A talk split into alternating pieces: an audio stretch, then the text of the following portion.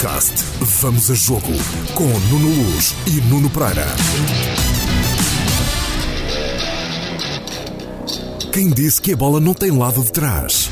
Vamos a Jogo. O meu nome é Nuno Luz. O meu é Nuno Pereira. Já estamos em Munique, na cidade que vai acolher o segundo jogo de, de Portugal neste campeonato da Europa de, de futebol. Tem sido dias difíceis, e vamos aqui contar um bocadinho de, das histórias que não cabem na, na televisão. Anda a bater, tu bates bem, anda a bater, tu bates bem, anda a bater, tu bates bem. Vês tu, Beto? BetClick é tudo teu. Vamos talvez começar a dizer como é que chegámos aqui.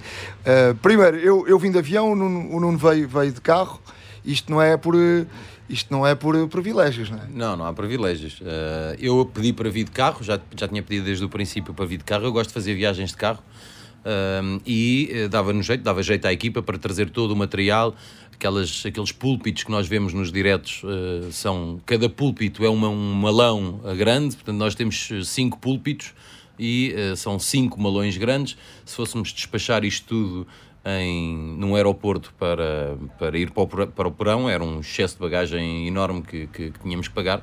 E então uh, viemos numa carrinha de nove lugares, uh, eu, Paulo Cepa, a Joana Curado e o Tiago Martins, e um, veio com a carrinha cheia até ao teto, Uh, com, com os, os fatos, a nossa roupa, as nossas malas com a nossa roupa para aqui. E a, e a nossa também, também vem no carro, não vem no avião. E, e, eu vou explicar só porque é que eu vim de avião. Porque eu vou sair daqui vou para o outro lado e não dava jeito e tenho que ir de avião mesmo. Para, antes de chegar a Budapeste ainda vou fazer ali um, um desvio. Uma voltinha. Uma voltinha. e portanto eles trouxeram umas malas e, e, eu vim só de avião sem, sem malas, só com, uma, só com uma mochila. Agora, na verdade, eu acordei às. deitei-me às duas da manhã, acordei às 5, uh, eh, cheguei ao aeroporto às 6, cheguei aqui ao hotel às 11. Portanto, das 5 às 11 são 6 horas. 6 horas. Foi mais ou menos o que eu demorei de carro. Eu demorei 7 horas mais ou menos de carro, desde Budapeste até aqui a Munique.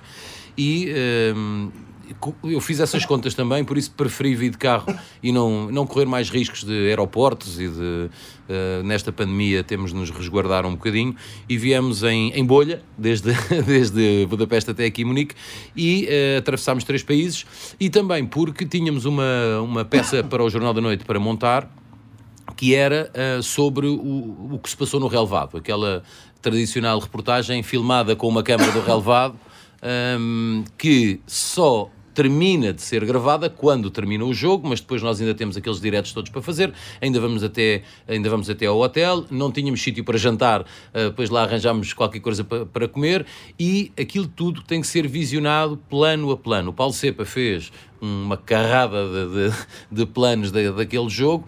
E eu tenho que ver, e tu também quando és tu a fazer, temos de uh, visionar aquilo de, de, de, uma ponta à outra para que aquela reportagem é a reportagem dos pormenores, é aquilo que passou despercebido a toda a gente, uh, até à realização da televisão, muitas deles, uh, e, e estavam se calhar mais de 20 câmaras na transmissão deste jogo de Portugal e nós só com uma era para termos aquilo que os outros não têm. E tivemos, tivemos uma quantidade de coisas que os outros não, não tiveram. E este trabalho é, é tentar explicar, este trabalho é um trabalho, um, é um trabalho muito uh, do, do Câmara. Uh, quem está no campo tem de nos contar uma história. Ou seja, nós jornalistas uh, temos de, de escrever o, os planos, mas se o plano, não, se aquilo não está lá, não, não podemos escrever. Sem omeletes, sem, sem ovos não há omeletes. e o, é o que eu digo a todos os repórteres de imagem que vão para. E o, e o Paulo Cepa nisto é mestre. esta, esta peça é tua, não é minha. Eu só vou fazer uma coisa com aquilo que tu me deres. Tu tens que me trazer uma história porque eu não vou estar ao pé de ti, tu vais fazer a história sozinho e depois eu só tenho de visionar aquilo tudo e contar por texto aquilo que tu nos contas por imagens. Uh, dá muito trabalho porque eu tenho que ir ver todas as imagens, tal como tu tens que ver todas as imagens e procurar todos os pormenorzinhos. E muitas vezes ah, esta é a peça da criatividade, é a reportagem da criatividade, que é uh, tentar encontrar analogias uh, no texto para as imagens que nós uh, temos ali. Temos um, alguém com um penteado uh, esquisito, como estava nesta um húngaro com uma peruca, com o cabelo todo em pé, e tens de arranjar ali uma piada para, para valorizar ainda mais aquele plano, um, um, texto que valorize ainda mais aquele plano. Ou então, por exemplo, um, um, o grito da Hungria é ria, ria, Exatamente. Hungria. Exatamente. O ria, ria não quer dizer nada em, em húngaro. Eu já perguntei, eles dizem que aquilo é nada. Aquilo é só para. para, é, para... Ip, ip, urra, não é? é uma, não, aquilo é só para, para rimar. Exatamente. E o ria em Portugal é ria. E tu foste buscar o ria para, para sorrir. Para... Exatamente, porque o, o Cristiano andou, andou sem sorrir até aos 84 minutos e uh, só sorriu daí para a frente. E eles todos tinham ria, ria escrito nas camisas e achei curioso e é, é, é este, este tipo de criatividade que nós temos que ir buscar, uh, só lembrando da parte do cabelo do outro, era uh, ele em vez de secar o cabelo com um secador, secou com um aspirador e por isso é que ficou com o cabelo, ficou com o cabelo em pé. Este tipo de coisas que temos que puxar pela imaginação para, para que aligeiremos um bocadinho o futebol, uh, demos, uh, podemos dar a emoção e queremos dar a emoção de, de 84 minutos de sofrimento que nós tivemos, mas depois uma festa uh, brutal e brincar um bocadinho também com os húngaros, brincar com aquela com, com o facto de termos um estádio cheio para, para assistir a este jogo. E havia uma imagem, eu dei-me ao trabalho de contar, havia um plano do Paulo Cepa da bancada e eu dei-me ao trabalho de contar quantas pessoas estavam naquele, naquela imagem. E eram 109 Aquele plano era um plano médio, ligeiramente aberto, estavam 109 pessoas e só havia uma com máscara. E então era uh, dar ao espectador o desafio de encontrar um, o Wally. O Wally, exatamente. E havia um só havia uma pessoa com máscara em 109 que estavam naquele plano. E curiosamente era um português, tinha um cascol de Portugal, e lá estava completamente deslocado. Ele até olhava para um lado e para o outro, naquela do eu acho que estou, aqui mal, não sei se tira máscara, porque se calhar não é, é, é proibido usar aqui máscara, uh, mas não, lá se manteve com a máscara. E esta peça foi editada. Eu cheguei, uh, acho que chegámos ao hotel por volta de, das 11 e tal da noite, meia-noite, mais ou menos e depois foi visionar até às 4 da manhã. Uh, pouco antes de tu saíres do hotel, eu ainda estava a visionar. Uh, e depois uh, foi ir dormir um bocadinho, fazer a mala e arrancarmos de manhã para. porque tínhamos 7 horas e meia de viagem para aqui e tínhamos direto no Jornal da Noite. Ou seja, para que as pessoas entendam que vir um campeonato da Europa e do mundo é uma coisa duríssima e, e dormimos muito pouco. Eu, eu ontem estava arrebentadíssimo. Está, está. Eu ontem caí e a idade também já não perdoa. Uh, porque levo aqui, uh, levava aqui três noites a dormir quatro horas, uh, o que é duro. É muito duro. E, e depois a viagem de, de, A carrinha também não era a mais confortável, tivemos azar, a Rentacar arranjou-nos ali uma, uma carrinha de nove lugares que, que é uma carrinha de transporte de, de, de não muito conforto. Uh, mas pronto, era o que havia e foi nisto que tivemos de vir. Pior que eu veio o Tiago Martins, o nosso editor de imagem, que veio com um computador no colo, em cima da, daquele tampo das nossas bancas dos diretos, uh, veio com aquilo no colo, 7 horas e meia a editar uh, aos trambolhões na parte de trás da carrinha. Ainda por cima ali o GPS uh, enganou-se, o GPS não devia saber bem o caminho entre Budapeste e Munique e mandou-nos ali 50, 60 km por uma nacional. Lá fomos pela nacional com o Tiago, coitadinho, às cambalhotas lá atrás. E, mas a peça foi-se montando, foi-se montando, foi-se montando.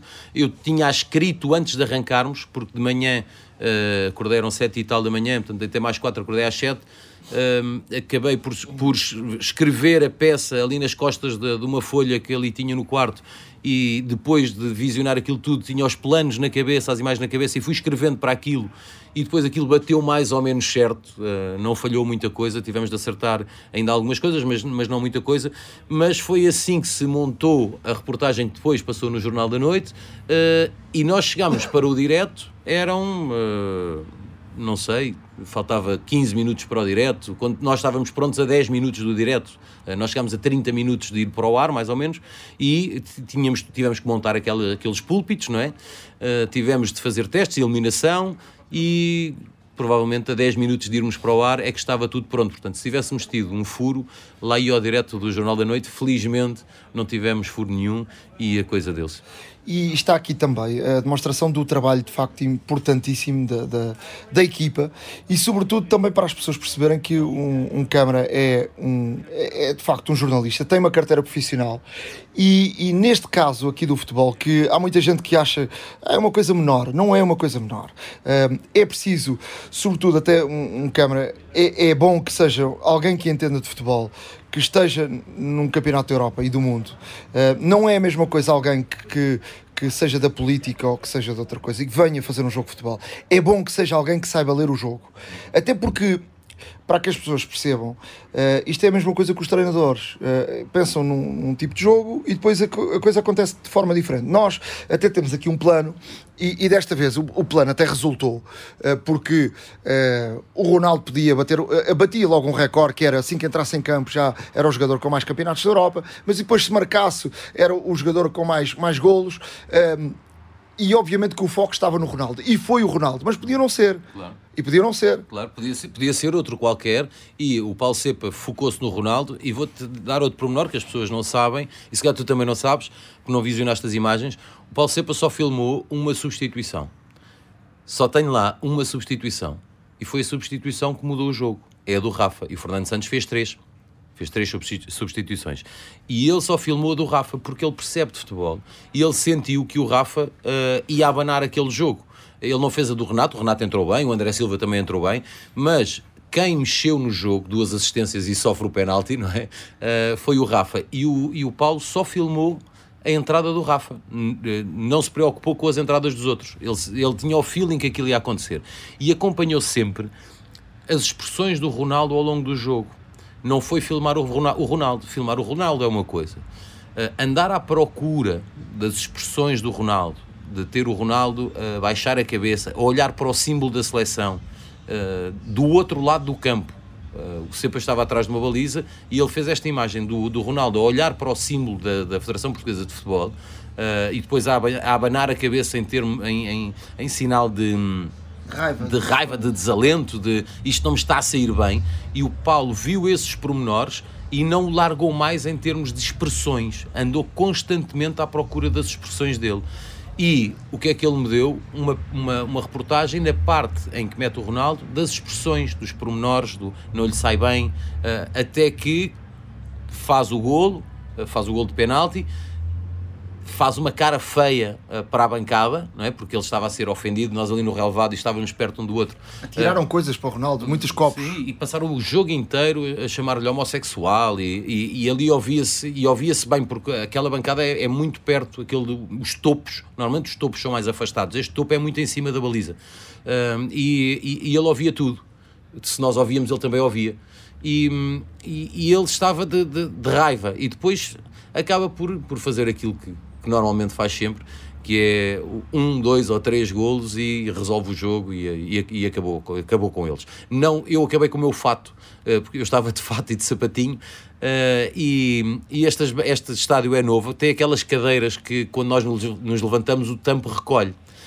E Portugal teve ali 3, 4 Tem uma mola, não é? Tem uma mola. E, e eu também tinha uma mola para o remate do jogador português. Então, quando no primeiro remate do Pep, eh, a bola, eu eu deu uma sensação de golo e levantei-me, saltei e gritei golo.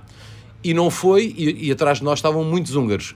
E quando venho para baixo, como vi que não foi, fui-me sentar, só que a cadeira recolheu. E eu, tumba no chão, primeira vez. Naquela primeira coisa quando uma pessoa cai no meio de uma multidão é olhar a ver se alguém está a ver, não é? Eu nem olhei para trás. Sentei-me outra vez, recolhi o tampo, tal, sentei-me. Fininho. Fininho. Uh, outra vez, remate do, do Cristiano, aquele remate parecia que ia dar gol na primeira parte, salto outra vez, esqueci-me, quando me vou sentar, pumba, no chão outra vez. E estava o Luís Baila da RTP ao nosso lado e diz assim: Mas porquê é que tu te estás a mandar para o chão?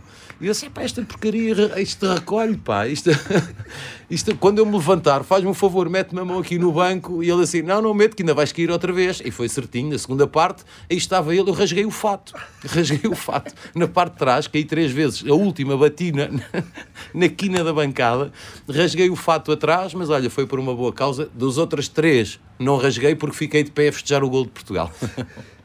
Até porque as pessoas eh, percebem, para perceberem, uh, pelo menos comigo é assim, eu, uh, nós já estamos tão imunes ao futebol eh, que, que de facto já não. Eu, quando estou a trabalhar mesmo, eh, tu estavas ali a ver o jogo e sentes a coisa de outra forma. Eu, por exemplo, até no jogo, quando foi o golo, eh, gritámos, eu, o Carlos Dias e o, e o Bruno Alves, gritámos os três golos. É, é inevitável. A seleção faz-nos eh, sentir o futebol de, de outra forma e também eh, vibrar de, de, de outra forma.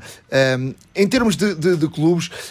um, estamos completamente imunes, a pessoa já não. não Está ali, mesmo numa competição europeia que, que, há- que estamos ali a torcer por, por- por que seja o clube que for para ganhar, porque, porque vi- vivemos com isso e, e- não conseguimos manifestar de forma alguma. Agora a seleção é diferente e, e vivemos a, a coisa eh, de, de- de forma diferente. Vamos, vamos ao jogo. Ahm, eh, já falámos aqui um bocadinho de- do, do jogo, sem antes de dizer eh, de facto e mostrar aqui às pessoas de facto que o trabalho dos câmaras é fundamental eh, para, para que este e, e fazer este, este tipo de reportagem é fundamental este trabalho do, do câmara. E depois obviamente que o trabalho de edição é, é- é também fundamental. E este, e este espe- especialmente foi brilhante, do Tiago Martins, também pelas dificuldades, como já, já explicámos, de vir a editar 7 horas e meia aos trambolhões na parte de trás de uma carrinha e conseguir eh, o brilhantismo que, que, que ele conseguiu na edição desta reportagem. Só quem vê fazer é que consegue dar valor hum, a, quem, a quem faz este tipo de trabalho. Quem não vê, eh, acha que isto é uma coisa fácil de fazer, não é? E é- não, não custa nada, não é? Eu- eu- nós, aqui, nós aqui temos eh, dois editores de, de, de imagem que estão connosco, o, o Tiago Martins e o Ricardo Henrique que está comigo. Eu na Rússia eh, tive que editar sozinho. Eu por acaso tenho, eu gosto de editar no, no- Pronto, e uma pessoa, isto vai falando de histórias e saltam outras histórias. Eh, uma vez em Moscou, eh, vinha do treino da, da seleção do Irão e ia apanhar o avião, vinha horas e horas no, no, no carro, não foi para fazer muitos quilómetros, foi para fazer poucos, mas com um calor terrível. E quando cheguei ao aeroporto de, de, de Moscou, comecei a deitar sangue por todo lado no nariz, eh, com o calor, e já não me queriam deixar embarcar. Eh, e há tantas e tantas histórias de edição, eh, só para as pessoas terem uma ideia, que às vezes não temos tempo para nada. Uma vez deu uma dor de barriga enorme e eu editei uma peça, porque não havia mesmo tempo sentado na sanita. Isto é pura das verdades e, e acontece. E a peça não foi uma peça de. de- Não, não foi. Foi boa. Foi boa e foi para o ar. e foi para o ar. Vamos ao jogo. Vamos ao jogo. Eh, para dizer que tivemos aqui uma experiência que já não vivíamos há muito tempo. Eh, Foi estranho. Foi Muito estranho. Volta o público aos estádios, eh, calor imenso, não há máscaras eh, e não há Covid ninguém fala de Covid. Em Budapeste não há Covid. É, é o desde que nós chegámos lá, que é o que dizemos quando, quando chega alguém de novo e diz: é pá, mas aqui ninguém usa máscara. Disse, não, aqui, não, aqui em Budapeste não há Covid. Não sabem o que é isso. Eh, o estádio é um estádio espetacular. Aquilo custou 550 milhões de euros. Não sei quanto é que foi, quanto é que caiu do caminhão, mas eh, a obra é muito boa. Foi feito em muito pouco tempo, em menos de dois anos. Foi um ano e meio, pouco mais do que isso. Ah, e, mas é lindíssimo, o estádio é lindíssimo, tem umas condições brutais. Só que tem um problema. ah, aquele estádio não é feito para o calor, porque a Hungria não é propriamente um país onde faça muito calor. No verão até faz, mas ah, no, no resto do ano é um país frio e no inverno chega, chega aos menos 15. Mas o estádio é muito fechado.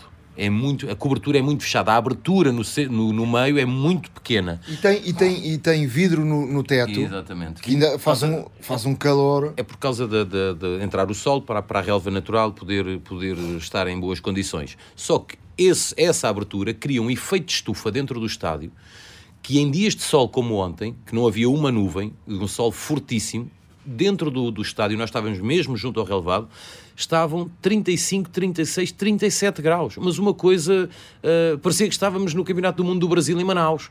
Ah, não Eu é? vesti um blazer, quando tirei o blazer, tinha uma camisa azul. Quando tirei o blazer era uma vergonha. Houve pessoas a pedirem para tirar fotos.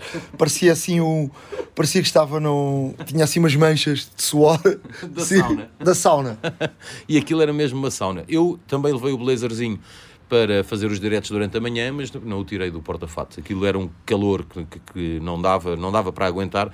E eu cheguei, pus-me em frente ao nosso púlpito e em frente à câmara às 10 da manhã, ah, de- com o sol direto em cima, e saí da frente da câmara às 4 da tarde, mais ou menos. 4 e Não, 4 não, mais, mais tarde. Isto frente à câmara às 10 para as, Às 10 para as 5. às 10 para as 5. Às 10 para as Foi a 5. hora que eu entrei. Portanto, é, é- é fazer a conta, foram quase 7 horas, não é? De pé eh, ao sol, em frente àquele púlpito. eh, começou com o estádio vazio, ainda com os, os funcionários a fazerem as marcações do campo, e, te- e quando eu saí da frente de- daquilo, já, já os jogadores da seleção, das duas seleções, tinham eh, feito o aquecimento e já se preparavam para entrar no campo e o estádio já estava cheio. Portanto, vamos- tudo aconteceu. E vamos dizer, a que horas acordámos? Às 7h30. Sim, mas Para fazer teste de Covid. Exatamente. Podemos viajar. Já nem me lembrava dessa. Bem, Mas este teste de Covid não custou nada, não é? Aquilo, aquilo não, não foi. As húngaras são, são amiguinhas. Foram, foram, foram amigas, porque aquele teste de Covid, ninguém acusa Covid, assim, de certeza absoluta. Nós estamos habituados ao teste de Covid Com o cotonete de meio metro. com um cotonete que vem quase até, até aos pulmões. E, e ali ficou ali no- na pontinha do nariz e já está. Assim, aquilo acusou o quê? Cotonete. Não, não, não acusou mais nada, né? Uh, deu, seja, começou, começou às 7h30 o dia. Já tinha acabado tarde. Dormimos muito pouco. Eu tinha acabado o dia para ir às 3 da manhã, portanto dormi 4 horas, 7 e meia, e o dia acabou à, mei- à meia-noite, ou seja, chegámos ao hotel à meia-noite e tal, eu depois fui preparar a mala, não me deitei antes da 1 e meia, 2 horas, Eh, depois levantei-me às 5, eh, e tu, o teu dia acabou às 4 da manhã, é? O meu acabou às 4 da manhã uh, a visionar imagens, depois começou outra vez às 7 para escrever o texto e uh, que não é fácil escrever uh, um texto às 7 da manhã com 3 horas dormidas, mas lá foi andando. Depois, quando o Tiago acordou, uh, comecei a visionar o resto que faltava e uh, assim que teve, tivemos tudo visionado e os planos que batiam certos com o texto, que eram específicos para aquelas palavras, já estavam todos na nossa timeline eh, e o texto estava gravado, a voz estava gravada. Pronto, já não precisávamos de mais nada. O Tiago Martins, com um computador e uns headphones, conseguia fazer o resto durante a viagem e foi isso que, que ele fez. Para trás ficou uma história bonita em Budapeste, um encontro, com, um encontro entre o Bruno Alves eh, e os pais do Miklos Fer, eh, que eu tive a oportunidade de entrevistar em Guior. Eh, e quando eu disse ao Bruno Alves, que foi o nosso comentador para este jogo, eh, que tínhamos, eh, que eu tinha feito esta reportagem e que havia uma fotografia dele eh, na, recortada e estava no museu dos pais de Fer que depois doaram à, à Academia Fer, a escola de futebol eh, do, do Eto Guior. O Bruno Alves fez questão de conhecer os pais do, do Miklos Fer porque ele estava em campo eh, no dia em que o Miklos Fer morreu e, para além disso, eh, tinha sido colega do Miklos Fer durante um ano no Futebol Clube Estava em campo porque ele jogava no Vitória Jogava Sport Clube. Vitória, com a camisola 30, que foi a camisola que ele vestiu naquele ano no Vitória, e o, e o Miklos Fer era a camisola 29 do Benfica. E ele fez questão de conhecer os pais do Miklos para lhes dar, 16 anos depois, quase 17, eh, f- lhes dar aquela, aquela força que se pode dar e aquela, aquele conforto que é que se é que se pode dar eh, e eu acho que sim que se pode dar e ele deu. Fez questão, nós eh, conseguimos voltar à fala com os pais do Miklos via telefone, eles tinham dois, dois convites oferecidos pela Federação Portuguesa de Futebol e é de louvar que a Federação Portuguesa de Futebol não se tenha esquecido dos pais do Miklos Fer que vivem na Hungria. E, e eles foram à bola e quando chegaram ao estádio tinha o Bruno Alves à espera deles e tu é que lá estavas com eles porque eu estava dentro do estádio e, e foi bonito aquilo que eles viveram, não foi? Foi, foi bonito. Houve ali um. uh, nós tínhamos um. tive- uh, o, o Nuno arranjou aqui um, um amigo que é o Marcelo, e, e ainda devemos trazer o Marcelo aqui ao podcast. é, é. O Marcelo é uma figura, é um, é um miúdo que é filho de, de, de húngaros, que vive em Portugal. Ele diz que já não consegue ser húngaro, se sente português, que pensa português. Ele fala português como nós, exatamente igual. Ele, veio, ele há de vir aqui ao podcast. que ele, ele é treinador de futebol, aliás, ele, ele hum, estudou em Portugal, eh, na Universidade, hum, eh, o curso de, de- de Educação Física e, portanto, ele, ele veio aqui à Hungria porque ele veio ajudar a avó nesse papel de. eh, de- teve que fazer o papel né? de cuidador e, e familiar e aproveitou para, para estar aqui um, um tempo como, como treinador, tornou-se voluntário. O Nuno Pereira conheceu em, em Guior e depois eh, fe- começou a fazer parte da equipa da SIC, já faz parte da equipa da SIC. Ele diz que agora está de folga, disse agora tenho uns dias de folga aqui em Budapeste. Ele é uma figura, é um rapaz extremamente educado. Eu até meti aquela aquela aquela galga, não é que nós costumamos, como nós costumamos dizer, de eh, eu cheguei eu cheguei a Guior e olhei para ele eh, e ele é, ele é tipicamente húngaro fisicamente, eh, loiro, de olhos azuis, alto, magro, e, e olhei para ele, olha para mim e, e co- conheceu-me, não sei se da televisão ou pela credencial de ser uma credencial portuguesa, e ele olhou para mim e ficou assim a olhar para mim. E eu vi que ele estava a olhar para mim, quer dizer, estamos no estrangeiro, né? E olhei para ele e disse: "Tu Estás a olhar para onde, pá? E ele assim: Ah, peço desculpa. E eu, oi, pronto, já meti os pés outra vez, não é? e depois sempre ah, falas português, ah, falo tal. é. E ficou, ficou amigo, já veio connosco de Guior para Budapeste no nosso carro e não mais nos largou. Teve- foi muito útil porque foi ele que traduziu tudo do- dos pais do, do FER. extremamente útil. Sem ele, eu não conseguia ter feito aquela reportagem do- do- com os pais do Miklos Fer, porque a tradutora que nós tínhamos traduzia ideias, não traduzia palavras, e para legendarmos efetivamente e com correção o que os pais do Miklos Fer diziam, precisávamos de traduzir palavras. E ele foi fundamental aí e depois foi fundamental. Olha, para nós irmos almoçar, para nós irmos jantar, deixámos de nos preocupar em, em ter que arranjar um empregado do restaurante que falasse inglês, que muitos não falam. Uh, passou a ser a nossa safa para chamar um táxi. Para, pronto, é, é o nosso faz-tudo e, e ele está extremamente contente. E ele quer ser treinador de futebol. Ele é treinador de futebol, mas quer ser uh, um treinador de futebol profissional uh, ao mais alto nível. E anda aqui com o nosso Marco Caneira e com E o Marco diz que ele eh, diz que percebe-se logo que é gente do futebol porque o palavreado e as ideias eh, são, são de, de quem entende futebol. E depois viveu, acho que viveu um, um dia grande quando andou a trabalhar com o Bruno Alves. E a fotografia que ele tira no fim do Portugal-Hungria com o Bruno Alves e com o Marco Caneira acaba, acaba por, eh, e o texto que ele escreve quando a publica no Instagram eh, acaba por dizer tudo, que foi eu já ganhei o Euro 2020 Uh, conheci estes dois monstros e já não fomos nós, foram eles, um, e já, já, já, ele já ganhou. Para ele, para ele está, está ganho. Mas ele há de vir aqui ao, ao podcast, que é, ele é figura, é figura, é, é muito engraçado. E, e o Marcelo é que o Marcelo é que eh, traduziu, ou seja, aquilo que o- os pais diziam eh, e aquilo que o Bruno dizia. Houve ali um momento agarraram-se os- todos, a mãe do, do, do Fer chorou, o Bruno Alves teve as lágrimas nos olhos, eh, o Bruno gostava muito do Fer porque era alguém muito especial, era alguém muito educado e o, o, o- o Bruno quis passar essa, eh, fez questão de, de, de deixar essa imagem para que os pais soubessem. Agora já não há nada a fazer, obviamente, e, e- e, como tu dizes, é muito difícil eh, eh, tirar a dor, mas é reconfortante saber que que eles tinham um filho que deixou boas marcas e deixou boa, boa imagem e que foi alguém educado e que deixou muitos amigos eh, em, em- em Portugal. E eles choraram eh, com as palavras do, do Bruno Alves, abraçaram-se, tiveram ali um, um, um pouco. E para o Bruno, que é o Bruno é alguém eh, também muito especial e estes dias conviveu aqui connosco, eh, ganhámos um, uma, uma amizade ainda maior e, e aqui um convívio grande. Quis, quis, quis eh, transmitir, transmitir isso, porque às vezes o jogador de futebol e o jornalista. há eu, eu, por acaso, tenho esse privilégio de ter eh, uma relação próxima de muita gente, mas o jogador eh, hoje em dia não é alguém que é alguém sempre com o pé atrás em relação, em relação ao, ao- ao jornalista. Antigamente havia mais essa proximidade, mais até uma relação familiar que hoje não, não acontece.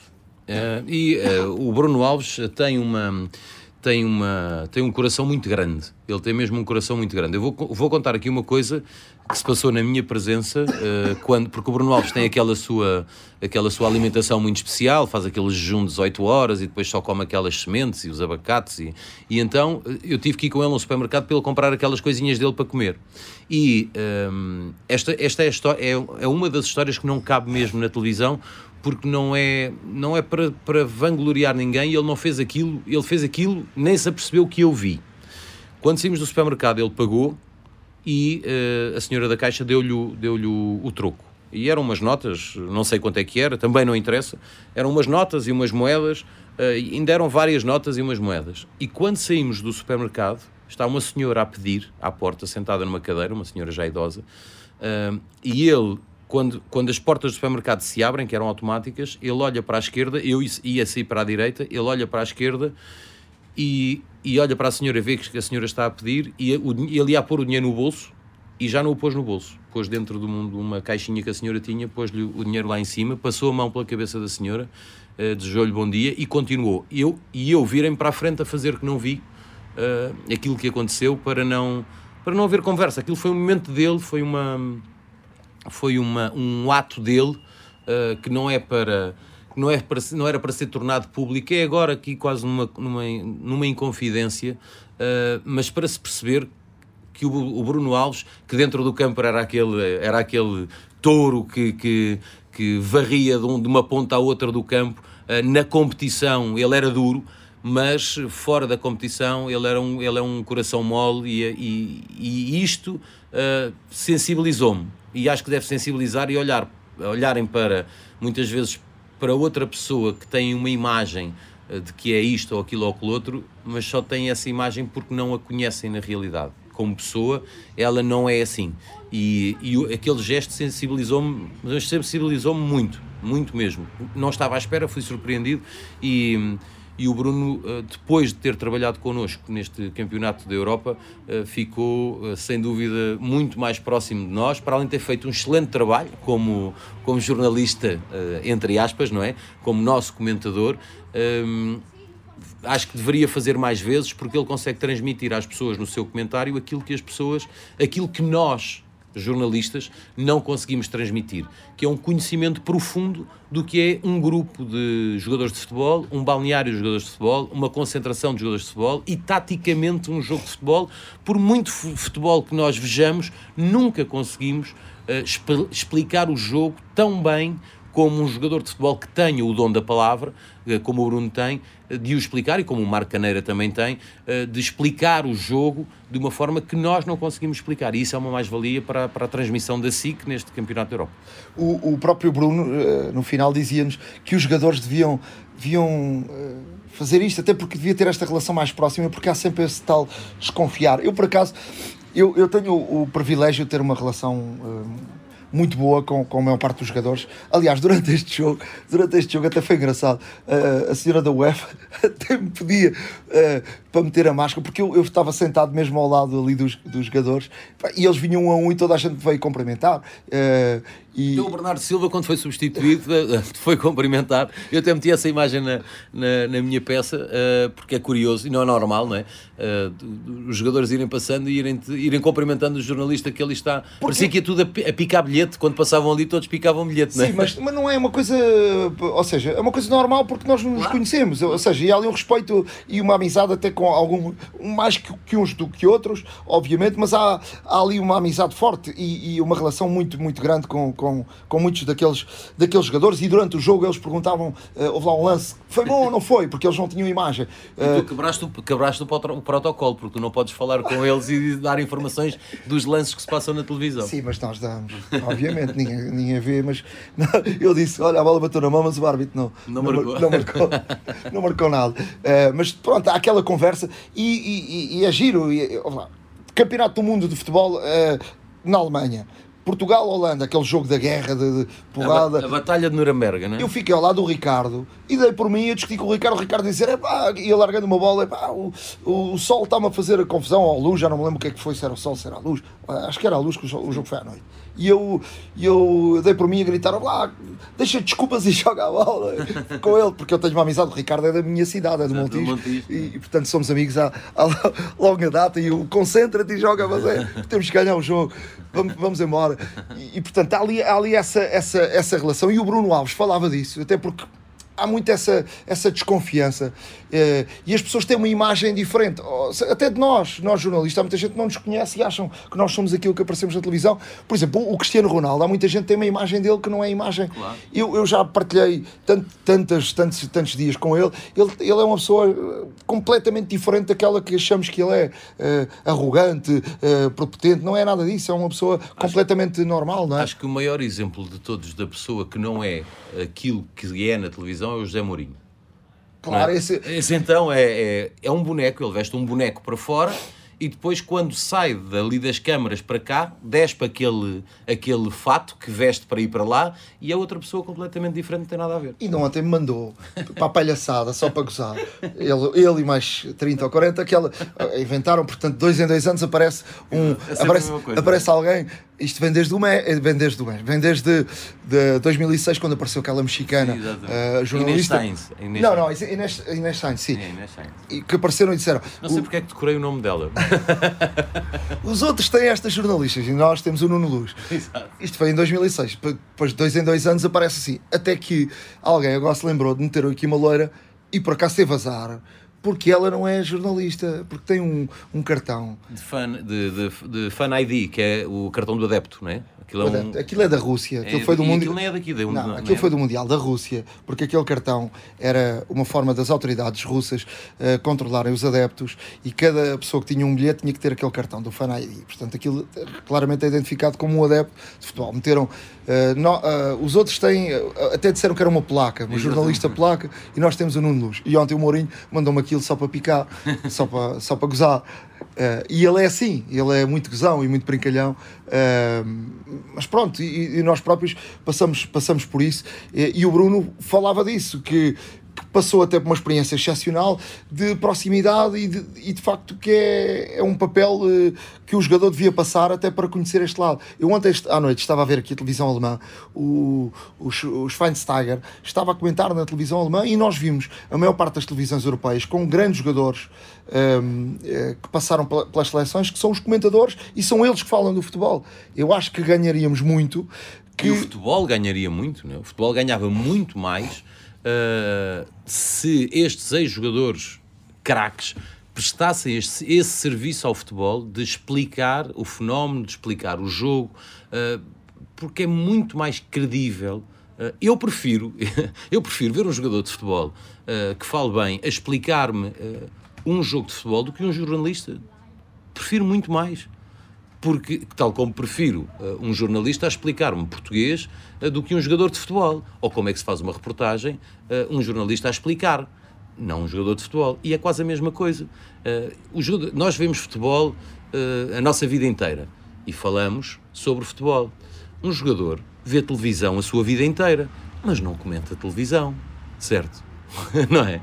Isto é a mesma coisa. E se eles, e se os jogadores se predispusessem a prestar esse serviço ao futebol, não é à televisão, não é à estação de televisão, é ao futebol. Esse serviço é ao futebol. O Bruno Alves teve, teve o discernimento e teve a capacidade de perceber que era importante explicar e estar e levar a voz, neste Portugal-Hungria, explicar às pessoas aquilo que está lá dentro, ah, com propriedade quando mu- muita gente bateu no Fernando Santos por se apresentar com dois ferrolhos no, no William e o Danilo e, e sem desprimor nos ferrolhos, que são dois, do- dois tampões, não é? Ah, no, no, no meio campo de Portugal. O Bruno Alves ah, explicou porque é que ele fez isso e faz todo o sentido. Depois podemos discordar ah, mas eu não fazia assim, fazia de outra maneira. Ok, mas para fazer desta maneira não é para ah, empatar o jogo porque as estatísticas do jogo depois provam que Portugal teve 70% de posse de bola, teve eh, três vezes mais remates que a Hungria, teve circulação de bola, chegou quase aos 700 passos contra 200 e, e poucos da, da Hungria. Portanto, eh, nós não jogámos, eh, não jogámos para empatar o jogo, jogámos para ganhar. E, porquê que, e, e o, e o Bruno explicou porque é que ele jogou com estes dois homens ali no meio. Para poder fazer subir os laterais, e eram dois laterais que Portugal tinha bastante ofensivos, quer o Nelson, quer o, quer o Rafael Guerreiro do outro lado, eh, e depois para poder poupar de tarefas defensivas, mais de tarefas defensivas, quer o Cristiano, quer o Bernardo, quer eh, o, Bruno Fernandes ou Jota? o Bruno Fernandes ou o Jota. O Bruno Fernandes tinha sempre que fechar ali no meio, não é? Mas Jota, eh, Cristiano e Bernardo ficavam um pouquinho mais libertos para, na hora de ter a bola no pé, decidir melhor. Eh, faz sentido isto ou não? Faz. Não, não é forçosamente para empatar o jogo, não é? E, e o que é certo é que ganhámos 3-0. Ah, jogar, não jogámos muito. Não, jogámos muito e marcámos 3 golos. E não sofremos nenhum. Se tivéssemos jogado muito, dávamos quantos à Hungria? 10? Seria possível? Se calhar era, mas eh, num dia bom. Eh, mas, quer dizer, é preciso ter um bocadinho de calma também na análise e um bocadinho de frieza. E essa frieza e essa análise veio pelas palavras do Bruno Alves para a transmissão da SIC, que teve 60% de share. Eh, 60% das pessoas que estavam a ver televisão estavam a ver a SIC e a ver aquele jogo. hum, e ficaram, acho eu, muito mais esclarecidas pela voz e pela experiência do internacional português. E, e os próprios colegas da seleção, uh, quando nós chegámos lá ao, ao estádio com, com, o Bruno Alves, o Ronaldo, o, o, o Pepe, todos eles uh, vieram e o próprio João Pinto. E o próprio Fernando Santos. O próprio Fernando Santos veio dar um abraço e o próprio João Pinto disse parabéns à SIC por terem escolhido o Bruno Alves para comentar o jogo. Finalmente, alguém. Foram inteligentes, disse, disse o João Pinto. Vocês foram inteligentes escolheram-no para, para comentar o jogo e foram muito inteligentes, foram mais inteligentes que os outros. Um, aqui não se trata muito de inteligência, trata-se de, uh, acho que é óbvio, uh, inteligente foi o Bruno em aceitar. Acho que foi mais. Porque convidar o Bruno era óbvio. Uh, inteligente foi ele em aceitar e, e predispor-se obviamente que está num, estava numa posição desconfortável, não é o meio dele, não é? Mas predispor-se e até. E eh, predispor-se a aprender, porque ele chegou e disse eu quero aprender. Uh, e fazer outro tipo de coisas, porque ele veio, até o próprio Marco Caneira, que sai deste Campeonato da Europa uh, completamente diferente. Ou seja, uh, vem para aqui uh, com humildade de dizer nós também não sabemos, queremos aprender convosco e, e, e ter um, um uh, apresentar programas, fazer comentário no jogo e o próprio Bruno vai daqui, a própria imagem dele vai completamente reforçada e do próprio Marcaneira. Claro, há, um, há, um, há uma estrela da televisão inglesa que se chama Gary Lineker que foi um dos maiores avançados de sempre da seleção inglesa. Ele é apresentador de televisão. É? O Robinson, que foi um grande jogador de futebol, era um dos melhores repórteres que, que eu já vi até hoje na televisão. Michael Robinson. Sim, Michael Robinson, que era um dos melhores repórteres, ele jogou no Liverpool, uh, um dos melhores repórteres que eu vi em televisão em Espanha. Uh, portanto, há futuro também para eles nesta área. Ah, se calhar não ganham o dinheiro que ganhavam como jogadores de futebol, como é óbvio, mas. Mas se calhar podemos descobrir aqui um ou outro talento para a televisão, para, para a comunicação, sobretudo, e tens vários exemplos. No, olha, no Brasil, comentadores de futebol em campeonato do, do, do mundo, ou Copa do Mundo, como eles lhe chamam, uh, é uma seleção. É uma seleção. São sete ou oito ex-internacionais brasileiros, desde o Roger ao Roberto Carlos, ao Falcão, ao, Falcão, ao Casagrande, ao Júnior. Uh, são todos comentadores da Globo. E nós temos aqui alguma dificuldade uh, para conseguir ter ex-jogadores de futebol, uh, sobretudo ao mais alto nível, como foram o Marco Caneira, dois mundiais, o, o, Bruno Alves, uh, eh, 11 anos seguidos uh, com presença assídua na seleção nacional, campeão da Europa em título, ainda no ativo, ainda joga, com 39 anos ainda joga e ao mais alto nível, jogou na Liga Italiana no ano passado, fez o gol do ano em Itália na última jornada, e era interessante e fica o desafio para que eles, quando o telefone tocar connosco a convidá-los para uma, para uma coisa assim, que eles aceitam, que vão ver que, que, que, se vão divertir. Vão é trabalhar muito, vão trabalhar muito. E o Bruno dizia isso, estava cansado, o homem estava, estava derrotado. Como é, que, como é que alguém com tanta disponibilidade física, não é? É um jogador profissional, é uma máquina, é um atleta. Chegou ao fim do primeiro dia de trabalho connosco e disse: Eu tenho de me deitar que eu não aguento mais. Vocês andam neste ritmo durante 40 dias diz assim: é, e eu quando sair daqui vou para outro, eu neste verão faço 90 dias seguidos. Eu morria. eu morria. Mas olha, eh, pelo menos eh, outra, outra coisa gira que ele, que ele disse foi: uh, tem a oportunidade de viver um campeonato da Europa. Uh, do outro lado, porque ele os jogadores não conhecem as cidades, não conhecem nada, só conhecem os estádios e, e, e, pouco mais. Temos muitas e muitas histórias para contar ao longo deste Campeonato Europa. Já sabem que nos podem acompanhar aqui nas histórias que não cabem na televisão, um, mas vamos, vamos contar muitas histórias. Elas não cabem na televisão e as televisões agora já são muito grandes. podem descarregar este podcast no, no site do, do Expresso, eh, podem descarregá-lo também no Apple Podcasts, no SoundCloud e também no Spotify. Até à próxima.